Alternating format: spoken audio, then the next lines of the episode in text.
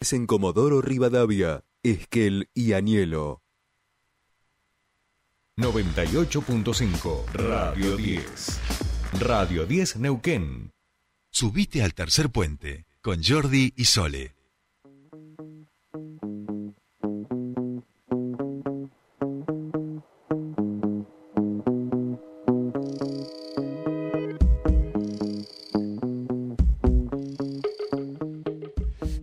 Ya estamos aquí, seguimos en nuestro espacio de entrevistas y le damos la bienvenida ahora a Fabián Ungar, candidato a concejal por el Frente de Todos para la ciudad de Neuquén, referente del peronismo de aquí de la provincia desde hace mucho tiempo. Fabián, muy buenos días, te saludan Soledad Britapaja y Jordi Aguiar. Bienvenido a Tercer Puente. Hola Soledad, hola Jordi, buen día, ¿cómo están ustedes? Bien, bien, todo muy bien. Eh, Fabián, eh, bueno, te toca en esta oportunidad encabezar la, lista a concejales del espacio del peronismo, que ha tenido eh, distintos momentos de, fragmentación aquí en la provincia, discusiones intensas a nivel nacional. Contame un poco para empezar cómo lees esta candidatura, de qué es consecuencia y cuál crees que es la, la importancia y los debates que se tienen que dar eh, aquí en la ciudad de Neuquén?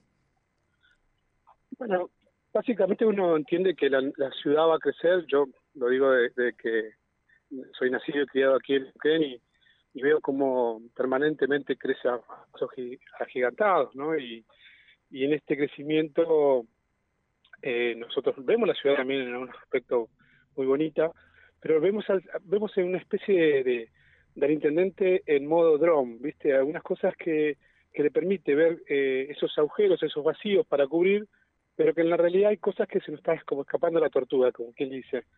Y, eso me parece que es un tema de debate. Digo, el, valor del colectivo a 130 pesos es un precio para el trabajador muy alto. Eh, imagínense un trabajador de, empleado de comercio, ¿no? que tiene que viajar a veces hasta cuatro veces por día, le digo, al, al sueldo le genera un costo muy altísimo.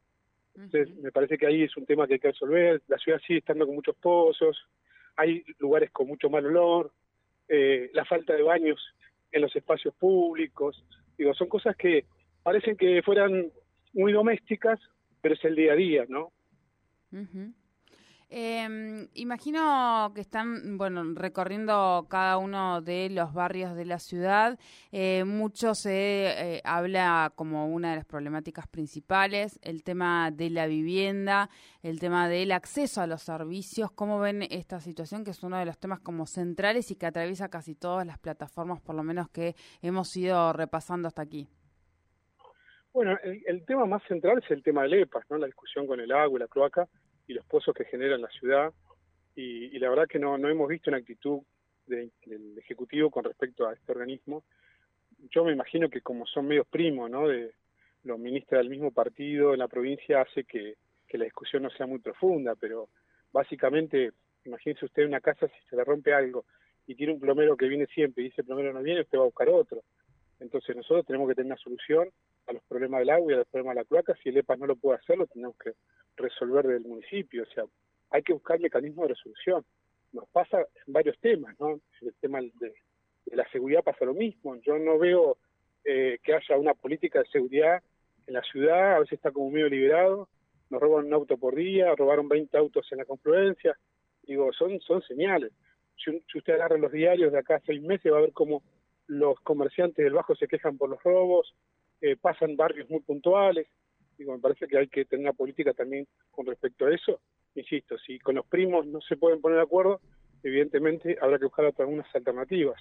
Nosotros con Daniel Figueroa tenemos pensado algunas conversaciones que tengan que ver con la independencia en algunos temas si, el, si la provincia no está dispuesta a acompañar el crecimiento de la, de la ciudad. Claro. Eh, Fabián, em, en un ratito también vamos a hablar con otra candidata, en este caso a concejala, eh, por el espacio de, Colina. Vemos que a nivel provincial también eh, se ha dividido, digamos, el, espacio del peronismo. En Buenos Aires, a nivel nacional, se mantiene la unidad, aunque con debates muy intensos. ¿Cómo estás leyendo vos todo este proceso hacia el interior del peronismo? Bueno, básicamente el peronismo es un movimiento político eh, ya desde el 45, ¿no? la, vuelta también de Perón, en sus gobiernos, o sea, nosotros permanentemente tenemos debate hacia internos en, en temas quién conduce, quién es el quién es el líder, siempre se plantea los liderazgos, digo. Me parece que está claro hacia dónde vamos y a quién representamos nosotros, o sea, los trabajadores, el vecino, vecina, los estudiantes. Si nosotros estamos, fíjese que las cosas que charlamos recién tienen que ver con, con mucho sentido común en la política, digamos, ¿no? Eso es el frente de todos, es la capacidad de tener la sensibilidad que a veces la política, la, la burocracia y los dirigentes no la tienen, intentar estar en ese lugar. Yo creo que en la ciudad hay tres opciones, tres claramente opciones. O sea, una es el, MPN, el partido que hoy gobierna, la otra opción es el, los radicales pro y la tercera opción es el frente de todos. O sea, está claramente definido, más allá que hayan 20, 30 colectoras, tres modelos políticos. No, no hay mucho más que eso. Bien. Eh, Fabián, ¿cómo continúa tu agenda de campaña este fin de semana y durante la, semana que viene?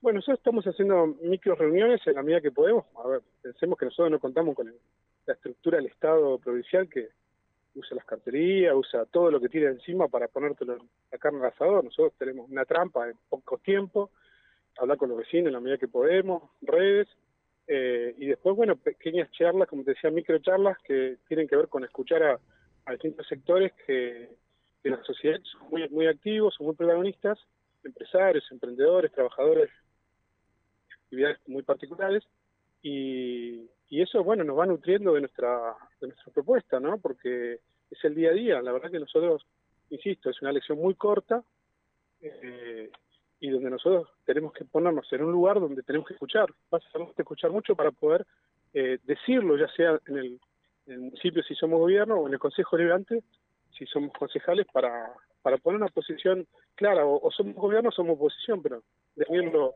definirlo claramente sobre ese tema. Eh, hay un tema que nos preocupa, que tiene que ver con el salario. Creo que hay que abrir las paritarias. Usted. Ahí te estamos perdiendo. Estamos perdiendo, ¿eh? Fabián, ¿nos escuchás ahí? Sí, ¿escuchamos? Ahí, te estábamos perdiendo un poquito el, la, ah. voz. Te contaba que de la, del Palacio Municipal de la Avenida Argentina a la calle Roca, donde está el gobierno provincial, hay 300 metros. Ahora, bueno, un trabajador gana el 40% menos un trabajo municipal que un trabajador de la administración pública. 40% menos su salario.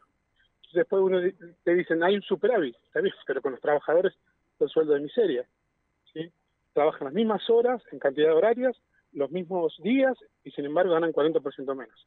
Esto dicho por los mismos trabajadores, ¿eh? es un invento de Fabián Ungar. Claro, clarísimo, Fabián. Bueno, te agradecemos mucho este primer contacto eh, de este año y en este proceso político con Tercer Puente. Bueno, agradecerle a ustedes por la invitación y desearle el éxito que sé que lo tienen, pero bueno, que siga igual. Bueno, muchísimas gracias, muchísimas gracias. Hablábamos con Fabián Ungar, el es candidato a concejal del Frente de Todos, un poquito cómo viene hasta aquí la eh, escucha, el trabajo con en la comunidad, en el territorio y lo que eh, continúa esta campaña del Frente de Todos.